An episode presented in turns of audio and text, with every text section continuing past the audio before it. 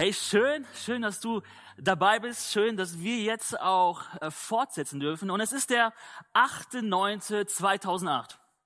Ja, mal ein bisschen zurückdenken. Ähm, ich war auf dem Weg zur Bank und äh, habe auf mein Konto geschaut und Folgendes entdeckt. Mein erstes Azubi-Gehalt.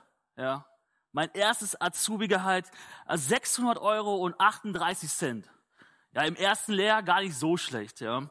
Und für mich war das äh, so ein Glücksmoment, weil ich weiß nicht, wie es, äh, wie es dir geht, äh, früher in deinen jungen Jahren so. Ich kam von so 20, 30 Euro für Döner äh, haben äh, hin zu 600 Euro. Ähm, das sind ein paar mehr Döner, ja.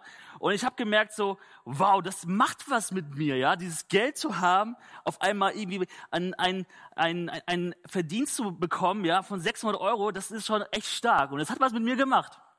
Und ich weiß nicht, ob du dich an dein erstes Gehalt erinnern kannst und was du damit gemacht hast. Ja, manche, äh, manche geben es ja sofort aus. Äh, die gehen feiern, manche spenden das ja sogar. Äh, aber ich als guter Lipper hab's einfach mal gespart ja, so wie man es auch macht. Äh, und meine Frage an dich äh, heute ist, was verbindest du mit Reichsein? Ja, was verbindest du mit Reichsein? Äh, oder würdest du auch sagen, dass du reich bist? Jetzt gerade, in diesem Moment. Würdest du sagen, dass du reich bist?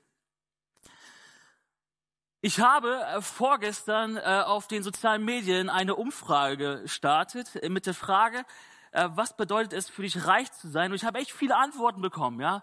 Das waren sogar 55 Antworten circa. Und ich kann nicht alle erwähnen, aber ich bin echt dankbar für alle, die, die Antwort, geantwortet haben. Ähm, und ich möchte so einfach nur ein paar herausgreifen und ich habe versucht, so Kategorien zu erstellen, weil das war gar nicht so einfach, weil das war echt sehr facettenreich. Unter anderem gab es diese Kategorie Beziehung, Liebe ungefähr, ja. Äh, zum Beispiel, ähm, was bedeutet es für dich, reich zu sein? Eine Fülle an tiefen, bedeutsamen Beziehungen oder auch was anderes, in dem Bewusstsein zu leben, ehrlich und bedingungslos geliebt zu sein. Familie zu haben, wahre Freunde zu haben, die einem Glaubensleben unterstützen. Ich bin reich, wenn ich Sachen habe, die man sich, die man mit Geld nicht kaufen kann. In Klammern, Geld ist aber trotzdem schön. Ja, Liebe, viel Zeit für Gemeinschaft mit Freunden haben. Oder die Kategorie natürlich Gott, ja, die kam ja auch. Ähm, und äh, da schreiben manche zu wissen, dass es einen gibt, der mich überreich beschenkt mit Gnade und Herrlichkeit. Durch Jesus befreit zu sein, nichts ist wertvoller äh, Gottes Segen. Bewusstsein von Gottes Realität und seiner Herrlichkeit, ja, oder auch Heilsgewissheit. Jesus zu haben. Ähm, ich bin reich, weil Gott mich hört, mich liebt und mir antwortet und jede noch so kleine, auf jede noch so kleine Kleinigkeit. Und da gab es den Bereich, äh, den ich auch erwartet habe, also den ganzen Bereich Geld und Überfluss. Und unter anderem haben manche geschrieben, in Geldunabhängigkeit zu leben und seinen Fokus auf Berufung zu setzen sorgenfrei zu sein, ja, keine Gedanken darüber zu machen, ob ich meinen Kindern etwas schenken kann oder nicht. Entscheidungsfreiheit zu haben, äh, das haben zu können, was man sich wünscht. Äh, meine nicht-christliche Antwort wäre Freiheit, Gesundheit und zwölf Monatsgehälter auf der Kante. Unabhängig sein. So, das war dieser Bereich Geld, Überfluss und natürlich auch der Bereich Gesundheit. Der kam auch ein paar Mal. Also Gesundheit ähm, ist auch ein Zeichen dafür, dass man ähm, ja, sich reich fühlt oder reich ist. So anhand dieser Antworten äh, musste ich feststellen, okay, Reichtum äh, hat ja nicht nur, nur etwas mit Geld zu tun. Also du, vielleicht definierst du Reichtum auch so ähnlich wie jetzt diese Beispiele hier. Ja? Und es ist nicht unbedingt Geld, aber ich behaupte mal, ähm, dass Geld eine riesige Rolle spielt, ja, in dem ganzen Thema Reichtum. Ähm, und trotzdem möchte ich, dass wir heute nicht jetzt nur darauf schauen, sondern auch am Prinzip Gottes verstehen ähm, und wir da mal reinschauen, ähm, was auch dann äh, Jesus über Reichtum gelehrt hat. Ja, wir gehen in eine Begebenheit rein in der Bibel, wo äh, wo Jesus unterwegs ist und und Menschen folgen ihm und seine Jünger sind da. Das ist eine große Menschengruppe. Die treten sich schon auf den Füßen so. Ja, so voll war das. Und Jesus ähm, ist am Lehren und dann, während er verschiedene Sachen lehrt, da äh, da spricht dann jemand einfach mal so rein. Ja, man würde sagen random auf, auf jugendlicher Sprache. Also random einfach mal sowas reingesprochen, so eine Frage von einem Mann. Und zwar lesen wir ab Lukas 12, 13. Da rief einer aus der Menge, Meister, sag doch meinem Bruder, dass er das väterliche Erbe mit mir teilen soll. Und Jesus erwidert, wer hat mich zum Richter über euch gemacht, um in solchen Dingen zu entscheiden? Und er fuhr fort, nehmt euch in Acht, begehrt nicht das, was ihr nicht habt. Das wahre Leben wird nicht daran gemessen, wie viel wir besitzen. Und dann nutzt Jesus halt diese Frage, äh, er nutzt diese Frage von diesem Mann, um dann dieses Gleichnis zu erzählen. Und er gab ihm folgendes Gleichnis. Ein wohlhabender Mann besaß einen großen Hof mit Äckern, die reiche Ernten brachten. So viel, dass seine Scheunen die Erträge nicht fassen konnten. Da sagte er sich, ich weiß, was ich mache. Ich werde meine Scheunen abreißen und größere bauen. Auf diese Weise habe ich genug Platz, um alles zu lagern. Und dann werde ich mich zurücklehnen und mir sagen, mein Freund, du hast für Jahre genug eingelagert. Genieße das Leben, iss, trink und sei fröhlich. Aber Gott sagte zu ihm, hey, wie dumm von dir. Du wirst noch heute Nacht sterben. Und wer wird denn alles, das alles bekommen? Ihr seht, wie dumm es ist, auf der Erde Reichtümer anzuhäufen und dabei nicht nach Reichtum bei Gott zu fragen. Also Jesus hat immer wieder Gleichnisse erzählt, um einen bestimmten Punkt hervorzuheben, um das deutlich zu machen. Und, und er fängt ja dieses Gleichnis damit an, dass er einen wohlhabenden Mann beschreibt, der mit seinem Unternehmen sehr erfolgreich ist. Ja, in dem Fall einfach auch ein, ein Bauer, äh, der, der, der einfach mit, mit seinem Unternehmen, mit seinem Äcker erfolgreich war. Und, und dieser Bauer erlebt, was sich jeder Unternehmer wünscht. Wachstum, äh, Erfolg, Frucht, gute Ernte, ja. Sogar so weit, dass er überlegen muss, wie er all das nochmal einfangen kann. Also es wird so viel, dass er wirklich sich Gedanken machen muss, okay, wie schaffe ich das, all das auch irgendwie auch zu lagern und zu fassen. Und was macht man, wenn das Lager zu klein ist? Man baut was Größeres, ja, das ist doch klar. Also größeres Lager, mehr Platz für diese ganzen Erträge und für die Ernte. Und ab diesem Punkt nimmt das Gleichnis eine Wendung äh, oder auch eine entscheidende Wendung. Und da lesen wir nochmal in Vers 19. Und dann werde ich mich zurücklehnen, sagt der Bauer, und mir sagen, mein Freund, ja, und in den Übersetzungen heißt es auch meine Seele. Also er spricht wirklich zu sich selbst und sagt, hey, mein Freund, ja. Ähm, Du hast für Jahre genug eingelagert. Ja? Genieß das Leben, isst, trink und sei fröhlich. Also wenn ich ehrlich bin, dann äh, ist, ist dem ja gar nichts auszusetzen. Also dieser Mann hat viel lang und fleißig gearbeitet und da gönne ich ihm es eigentlich, dass er sich zurücklehnt, dass er, dass er was zu essen, dass er essen kann, trinken kann und fröhlich sein kann. Und wie gesagt, er spricht ja zu sich selbst, hey, mein Freund, du hast lang genug gearbeitet, jetzt mal Füße hoch, ja. Und ich dachte mir, hey, das mache ich mal morgen auch, ja. Ich sag zu mir selbst, hey Stefan, du hast genug gearbeitet, jetzt mal Füße hoch. Ähm, Wäre auch mal schön. Ähm, und, ähm, und so wie ich die Bibel verstehe und auch lese, äh, glaube ich, dass Gott nichts gegen, überhaupt nichts dagegen hat, das Leben zu genießen. Ja, er hat nichts dagegen, dass wir, dass wir essen dürfen, dass wir trinken dürfen, dass wir fröhlich sein dürfen. Weil ich glaube, dass Gott ein, äh, kein Gott des Mangels ist, sondern ein Gott des Überflusses. Ja, und wenn du es glaubst, dann darfst du gerne Amen sagen. Ja, Gott ist kein Gott des Mangels, sondern ein Gott des Überflusses. Ähm, und und wir, wir dürfen das genießen, was er gibt. Äh, Im Psalm 16 steht sogar, dort, wo du Gott bist, da ist die Freude in Fülle. Und das ist so stark, ja. Äh, Gott ist kein grimmiger, kein irgendwie schlecht gelaunter Spielverderber, der uns nichts gönnt, sondern er ist die Freude in Fülle. Also das Problem des Bauers hier ist nicht das Arbeiten, nicht das Essen, nicht das Trinken, nicht das Genießen, sondern das Problem ist, dass er nur auf seinen eigenen, eigenen Gewinn aus ist und sein Reichtum nicht in und bei Gott sucht. Und Gott spricht ja dieses Verhalten des Bauers folgendermaßen an um das nochmal wieder zu, zu wiederholen, ja. Ey, wie dumm von dir. Wie dumm von dir. Du wirst noch heute Nacht sterben. Und wer bekommt dann alles, ja? Wie dumm ist es, auf der Erde Reichtümer anzuhäufen und dabei nicht nach Reichtum bei Gott zu fragen? Und ich behaupte mal, das Urproblem des Bauers ist seine Habgier. Und äh, denn bevor Jesus dieses Gleichnis erzählt, ähm, spricht er diese Worte in Vers 15. Und jetzt mal in einer Luther-Übersetzung, ja. Hütet euch vor aller Habgier, denn niemand lebt davon, dass er viele Güter hat. Und dann erzählt Jesus dieses Gleichnis. Also hütet euch vor aller Habgier, denn niemand lebt davon, dass er viele Güter hat. Und Habgier ist der selbstsüchtige Wunsch nach immer mehr Reichtum und Besitz. So meine Arbeit, meine Scheune, mein Ertrag, mein Leben, meine Zukunft und bitte alles nur für mich, ja, und immer mehr. Ähm, so Habgier ist eng verwandt auch mit Geiz. Ja? Geiz ist diese, über, diese übertriebene Sparsamkeit und dieser Unwille zu teilen. Und man könnte auch sagen, dass Habgier verwandt ist mit Egoismus, Neid und Eifersucht. Und diese Definition finden wir auch schon im Alten Testament, in, den, in der Weisheitsliteratur, ja, in dem Buch Prediger. Und, und dort äh, lesen wir in Prediger 5, Vers 9, wer am Geld hängt, wird davon nie genug kriegen. Und wer den Wohlstand, wer den Wohlstand liebt, wird immer von der Gier nach mehr getrieben werden. Auch dies alles ist so sinnlos.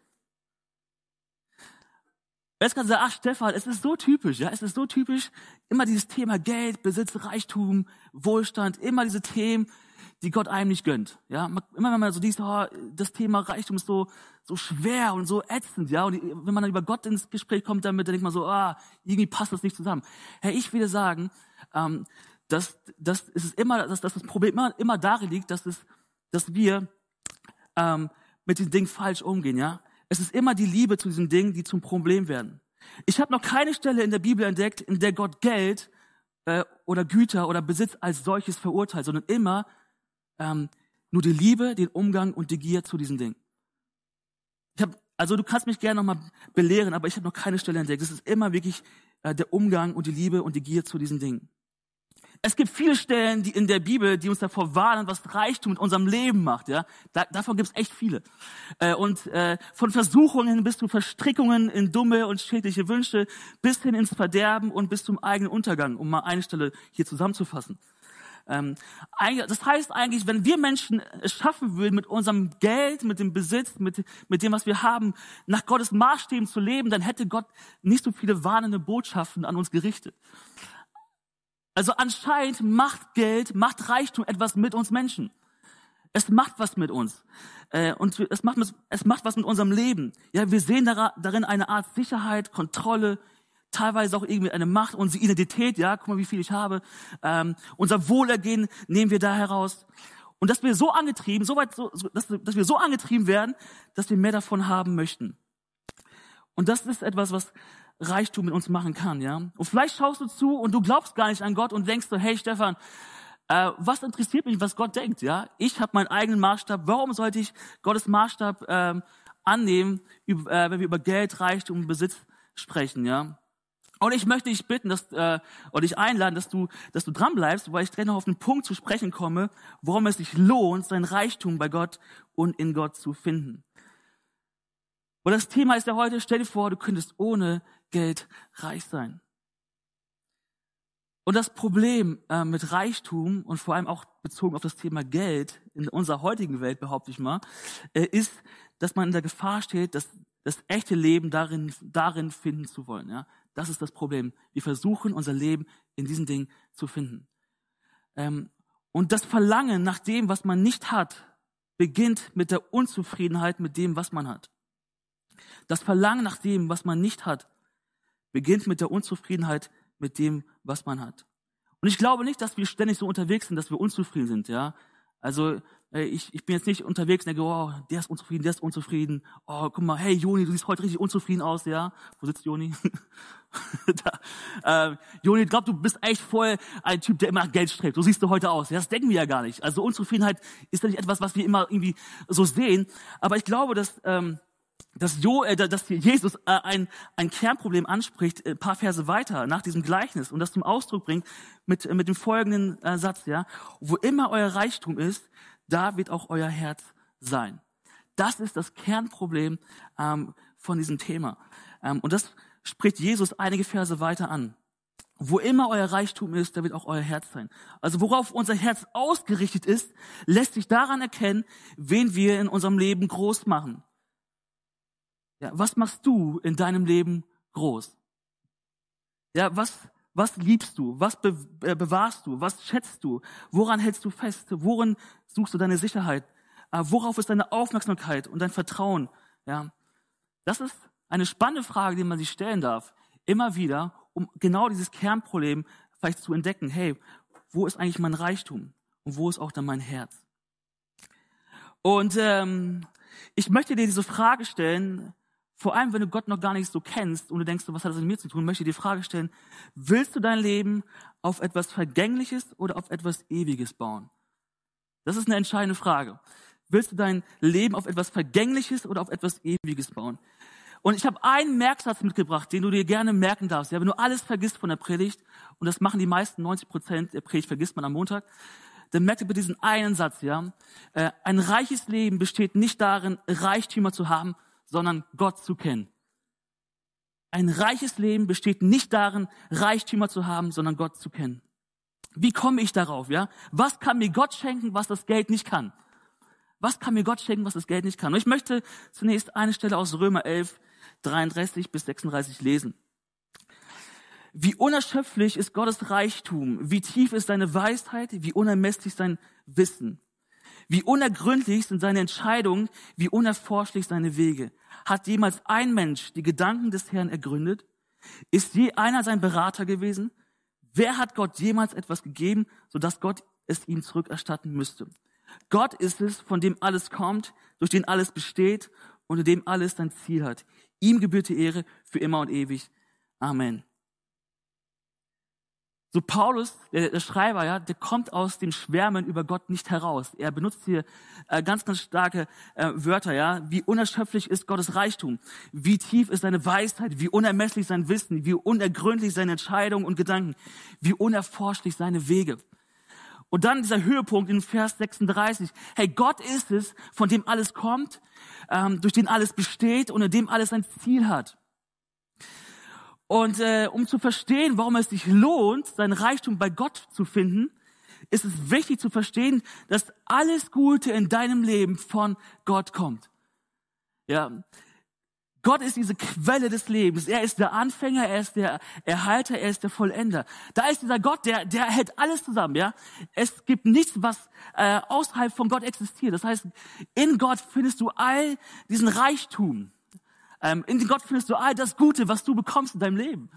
Und das ist die Grundlage zu verstehen, warum es sich lohnt, sein Reichtum bei Gott zu finden, weil Gott derjenige ist, der, der alles angefangen hat, der alles erhält und der alles auch zum Ziel führen wird, ja. Ähm, das heißt, da ist dieser Gott, er ist, er hat diese Fülle, er ist diese Fülle und deswegen ähm, lohnt es sich, ähm, auch sein Reichtum in ihm zu finden. Ähm, was kann dir Gott schenken, was das Geld nicht kann? Hey, ich kann dir sagen, Gott hat dir das Leben hier auf dieser Welt geschenkt und nicht Geld. Ja, dass du jetzt in diesem Augenblick dieses Video anschauen kannst und dass du atmest und dass du lebst, ist ein Geschenk Gottes. Gott sieht in dir einen enormen Wert allein darin, dass du lebst, ja, allein allein darin, dass du lebst. Und, äh, und ich glaube, dass wir selten das Reichsein damit verbinden, dass wir einfach von Gott ein geschenktes Leben bekommen haben. Aber ich will dir äh, so Mut machen, dass du mal darüber nachdenkst, dass das Leben an sich einfach extrem wertvoll ist und dass das eigentlich schon ein Reichtum ist, dass Gott dir das Leben geschenkt hat. Und ähm, und eine weitere Stelle möchte ich mit euch anschauen, die zeigt, welchen Reichtum wir in Gott haben. Das ist in 2. Korinther 8, Vers 9. Und da steht, ihr kennt ja die große Liebe und Gnade von Jesus Christus, unserem Herrn. Obwohl er reich war, wurde er um euretwillen arm, um euch durch seine Armut reich zu machen. Das heißt, um zu verstehen, dass wir reich in Gott sind, müssen wir uns Jesus anschauen. Ja, und, und Jesus, ähm, er kam von diesem Reichtum, er kam von dieser Herrlichkeit mit dem Vater, aus der Gemeinschaft mit dem Vater, kam auf diese Welt, er wurde Mensch, er wurde ein Diener. Er ist diesen, diesen Leidensweg gegangen, er ist am Kreuz gestorben für unsere Schuld, damit wir durch diese Armut, wie die Bibel das beschreibt, reich werden, damit wir die Sündenvergebung erfahren und in Freiheit leben dürfen. Und ähm, um das nochmal mehr auszuführen, habe ich Epheser 1, Vers 7 mitgebracht. Dort steht, durch Christus, der sein Blut am Kreuz vergossen hat, sind wir erlöst, sind unsere Sünden vergeben. Und das verdanken wir allein Gottes unermesslicher großer Gnade. So was kann dir Gott schenken, was das Geld nicht kann? Das ist erstens Erlösung, Sündenvergebung und Freiheit. Erlösung bedeutet, jemanden aus der Gefangenschaft oder aus der Sklaverei freizukaufen, ja sind so Begriffe, die wir nicht so häufig nennen, aber das bedeutet Erlösung. Und genau das hat tat Jesus am Kreuz für dich. Er hat deine Schuld, meine Schuld auf sich genommen, damit wir frei werden von dieser Sklaverei der Sünde.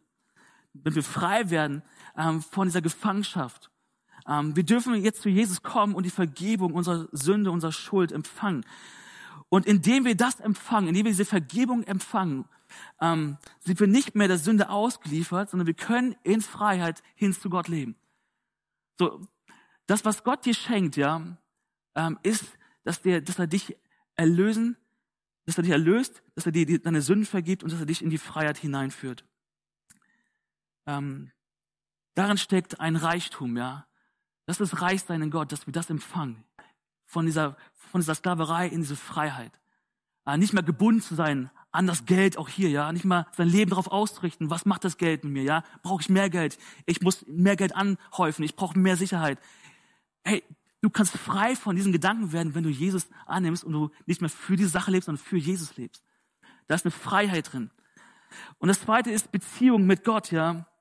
Gottes unermessliche Gnade zeigt sich auch darin, dass wir Kinder Gottes werden. Ja, wir dürfen eine Vater-Sohn, eine Vater-Tochter-Beziehung zu unserem himmlischen Vater haben. Es wird möglich. Ja, diese Beziehung zu Gott wird möglich. Und was, was für ein Reichtum, dass wir mit diesem Schöpfer, der alles angefangen hat, der alles erhält, der alles vollenden wird, eine Beziehung haben dürfen. Ja, und ich weiß nicht, ob du eine persönliche Beziehung zum Geld hast, in dem Sinne, ja. Ähm, das Geld ist eigentlich total unpersönlich. Das Geld macht, also das Geld hat gar keine, keine Gefühle, ja. Es ist immer das, was du reinlegst in diese Beziehung. Aber Gott ist jemand, der eine persönliche Beziehung mit dir haben möchte, mit dem du wirklich ähm, eine lebendige Beziehung haben kannst und der auch zu dir redet, der mit dir unterwegs ist und der sich um dich kümmert, der sich für dich interessiert. Das Geld macht das nicht unbedingt. Dem Geld ist es egal, was du gerade heute fühlst, ja. Aber Gott ist es nicht egal. So die Beziehung mit Gott ist möglich. Und was für ein Reichtum haben wir darin, dass wir es, dass, dass wir diese Beziehung haben können. Ähm, durch, durch, dadurch, dass Jesus für uns ähm, am Kreuz gestorben ist und den Weg frei gemacht hat. Das dritte ist Versorgung am ganzen Menschen, ja. In dieser Beziehung dürfen wir auch Versorgung am ganzen Menschen erfahren. Also wenn du in der Beziehung mit Gott lebst, dann erlebst du einerseits ähm, einen Frieden. Du erlebst, hey, Gott schenkt mir so einen übernatürlichen Frieden. Du merkst, wie er Freude schenkt, wie er Liebe schenkt, wie er Gnade schenkt, wie er Weisheit schenkt, äh, wie, wie barmherzig er ist. All das schenkt Gott, aber er, schenkt auch darüber hinaus. Er möchte nicht nur die, das, diese inneren Dinge schenken, sondern er möchte auch uns versorgen, ja, ganz praktisch mit, mit, äh, mit dem, was wir brauchen zum Leben. Es gibt so viele Stellen in der Bibel, wo, wo Gott deutlich macht, hey, macht euch keine Sorgen um die natürlichen Dinge. Ich versorge euch. Richtet euch vielmehr daran, äh, richtet euch vielmehr ähm, ja, nach dem, was ich euch geben möchte. Ähm, und was ihr in mir habt. So Gott schenkt auch ganz praktische Versorgung, ja. Gott gibt gerne aus dem, von seinem Reichtum ab, ja. Gott gibt gerne das ab, was er, äh, was er ja, alles hat, was er in Fülle hat. Und das vierte ist ähm, ewiges Leben. So darüber hinaus schenkt Gott uns das ewige Leben, ja. Daran besteht ein Riesenreichtum, dass er das ewige Leben schenkt. Und äh, ich glaube, nächste Woche werden wir auch ein bisschen mehr darüber hören, aber ich möchte nur mal das deutlich machen. Das Geld kann dir Reichtum, kann dir kein ewiges Leben schenken. Das kann nur Gott allein. Ja, wir haben eine Hoffnung, eine Perspektive über den Tod hinaus. Und das ist ähm, auch Reichsein in Gott, dass wir diese Perspektive haben dieses ewige Leben, ja, zu sagen, hey, das Beste, das kommt noch. Ich weiß nicht, ob du das sagen kannst, ja. Wenn man an den Tod denkt, denkt man so, nee, nicht das Beste kommt nicht, da hört ja alles auf. Nein, wir dürfen sagen, das Beste kommt noch. Und das ist auch das Reichsein in Gott, dass wir das ewige Leben empfangen dürfen, indem wir ja in eine Beziehung mit Gott treten. So ein reiches Leben besteht nicht darin, Reichtümer zu haben, sondern Gott zu kennen. Ein reiches Leben besteht nicht darin, Reichtümer zu haben, sondern Gott zu kennen. Gott zu kennen macht dein Leben reich. Ja, Gott zu kennen macht dein Leben reich. So, wie entscheidest du dich? Suchst du das echte Leben im Reichtum dieser Welt oder bei Gott? Baust du dein Leben auf etwas Vergängliches oder auf etwas Ewiges? Es gibt drei Begebenheiten im Leben, bei denen wir mit leeren Händen dastehen. Bei der Geburt, bei der Hinwendung zu Jesus und zum Zeitpunkt des Todes. Und die, ersten, die, die erste Begebenheit und die letzte, die steht für jeden Menschen fest, ja, die Geburt und auch, auch der Tod. Ähm, und zwischen diesen zwei Begebenheiten von Geburt und Tod ist es deine Entscheidung, ob du dich Jesus zuwenden möchtest. Ob du sagen möchtest, Jesus, hier bin ich mit leeren Händen. Ja komm du in mein Leben. Es ist deine Entscheidung, ob du es machen möchtest, ob du diese Hinwendung machen möchtest. Und das Schöne bei Jesus ist, hey, im Loslassen, im, im Loslassen deines Lebens gewinnst du das echte und wahre Leben. Indem du alles aufgibst und sagst, Gott, hier bin ich, nimm mein Leben, ähm, empfängst du Gottes Reichtum, empfängst du, ja, in dem Loslassen empfängst du von Gott. Und das ist ein, ein Geheimnis auch von Gott, wie er, wie er unser Leben reich beschenkt, indem wir loslassen. So, wie entscheidest du dich heute? Wie entscheidest du dich heute? Vielleicht schaust du zu und du hast noch nie Jesus dein Leben anvertraut. Vielleicht bist du da und du guckst das Video, du hörst die Predigt und denkst, okay, das spricht mich irgendwas an. Ich merke, mein Leben ist so ausgerichtet auf Reichtum, auf Geld, auf das Anhäufen. Mein Leben ist gar nicht ja, sicher. Ich fühle mich immer irgendwie hin und her geworfen und ich fühle mich so unsicher auch. Ich habe keinen Frieden. Ähm, ich bin, ja, ich bin irgendwie, irgendwie leer auch, ja, obwohl ich vielleicht Dinge habe. Hey, ich will dir so Mut machen, dass du das echte Leben in Gott findest, ja. Und vielleicht bist du hier, du hast dein Leben bisher ohne Jesus gelebt, ja. Du hast dein Leben in anderen Dingen oder auch in anderen Menschen gesucht. Und die gute Nachricht ist für dich, hey, jeder, der, der zu Jesus kommt und, und ihn darum bittet, dass er ähm, die Schuld vergibt, dass er in dein Leben hineinkommt, das, das tut auch Gott, ja. Jeder, der es tut, der kann es empfangen. So kannst du heute, wenn du das hier hörst, Jesus in dein Leben einladen. Du kannst die Vergebung deiner Schuld erfahren und ein Leben in Freiheit führen. Und ich möchte dir kurz diesen Moment geben, ja, ganz kurz, dass du, dass du genau das sagst, wenn du da bist und du hörst das und du hast dein Leben noch nie Jesus gegeben, dann möchte ich dir gerade diese halbe Minute Zeit geben, dass du es aussprechen darfst. Ähm, und ich und ich bitte dich so sehr, dass du uns kontaktierst, dass du vielleicht äh, jemanden kontaktierst, den du kennst, der auch irgendwie an Gott glaubt, dass du irgendwie mit, mit Leuten in Verbindung kommst, die an Jesus glauben, dass wir, dass wir mit dir in Verbindung treten können auch und dir auch äh, weiter zu helfen, was das heißt, mit Gott zu leben. Aber ich möchte dir Mut machen, dass du gerade einen Moment nimmst, wo du das aussprichst wo du sagst, Jesus, ich möchte mein Leben loslassen, gerade mit all dem, was ich habe und möchte dich empfangen.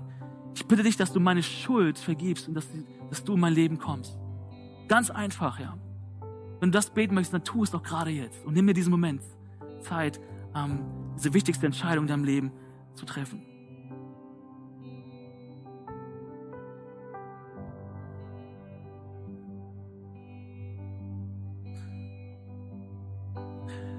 Und für uns, die wir schon mit Gott unterwegs sind, ist das Thema gar nicht so weit weg, ja. Wir, ich glaube, wir, wir haben alle immer irgendwo Kämpfe, äh, wo wir vielleicht versuchen, unser Leben auf Dinge aufzubauen, die, die nicht von Gott kommen. Und vor allem auch auf Dinge, die, die, ähm, die so anziehend sind, ja. Sowas wie Geld, wie Reichtum, wie Wohlstand.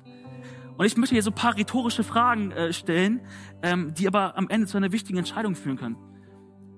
Äh, kann ich Geld haben und trotzdem reich in Gott sein? Kann ich Freunde haben und trotzdem reich in Gott sein? Kann ich das Leben genießen oder darf ich das Leben genießen und trotzdem reich in Gott sein? Kann ich wohlhabend sein und trotzdem reich in Gott sein? Und ich sage natürlich. Ähm, es ist und bleibt eine Frage deines Herzens. Ja, wo immer dein Reichtum ist, da wird auch dein Herz sein. Und ich will dich herausfordern, ähm, auch wenn du schon gläubig bist, dass du das nochmal überprüfst. Hey, wo ist dein Reichtum? Wo ist dein Herz? Was machst du in deinem Leben groß? Herr Jesus ist hier äh, und er sieht dein Leben und er, er kümmert sich sehr gerne um dich. Aber er, er wünscht sich nichts mehr, dass du anfängst, ihm zu vertrauen, dass von ihm alles kommt. Er wünscht sich nichts mehr, als dass du sagst, hey Gott, von dir kommt all das Gute, was ich brauche. Ich muss es nicht in anderen Dingen finden. Und ich will dich ermutigen, dass du diese Entscheidung heute triffst. Und ich möchte gerne noch einmal beten und dann singen wir noch mal zwei Lieder. Und ich, ähm, ja, ich glaube, dass Gott äh, unser Herz berühren kann, wenn wir es wollen, ja, und wenn wir uns dafür öffnen. So, öffne dein Herz gerade jetzt. Danke, himmlischer Vater, dass du die Quelle des Lebens bist, dass du der Anfänger, der Erhalter, der Vollender bist in unserem Leben, dass wir all das Gute von dir bekommen, Gott, dass all das Gute auch in dir zu finden ist. Gott, ich bete, dass wir immer wieder unser Herz überprüfen und gucken, wo stehen wir eigentlich? Worauf bauen wir unser Leben auf? Wo ist unser Reichtum? Ja? Was hinterlassen wir hier eigentlich in unserem Leben? Ähm, Gott, ich bete, dass wir anfangen, unseren Blick ähm, von, von, von diesen Reichtümern dieser Welt hin zu dir zu wenden und dass wir anfangen, von dir das zu empfangen. Gott, ich bete, dass wir auch anfangen, dir zu vertrauen, dass du uns auch versorgst mit all dem, was wir brauchen. Gott, dies ist nicht egal, wie es uns geht, Herr, du versorgst uns. Aber vor allem versorgst uns mit, der, mit deiner Liebe, mit deiner Gnade, mit deiner Güte, Herr. Und so bete ich, dass wir ähm, diese Entscheidung auch heute wieder treffen, dass wir unser Leben auf, äh, darauf aufbauen, was du Gott gibst, was du Gott uns gegeben hast, auch in Form, ähm, ja, dass du uns gegeben hast in, in Jesus, Herr. Ich bete wirklich, dass wir durch dich, Jesus, annehmen, ganz neu an diesem Tag, dass wir neu dir vertrauen ähm, und dass du wir neu zu dir kommen. Danke dafür, dass du so gut bist und wir ehren deinen Namen, Herr. Amen.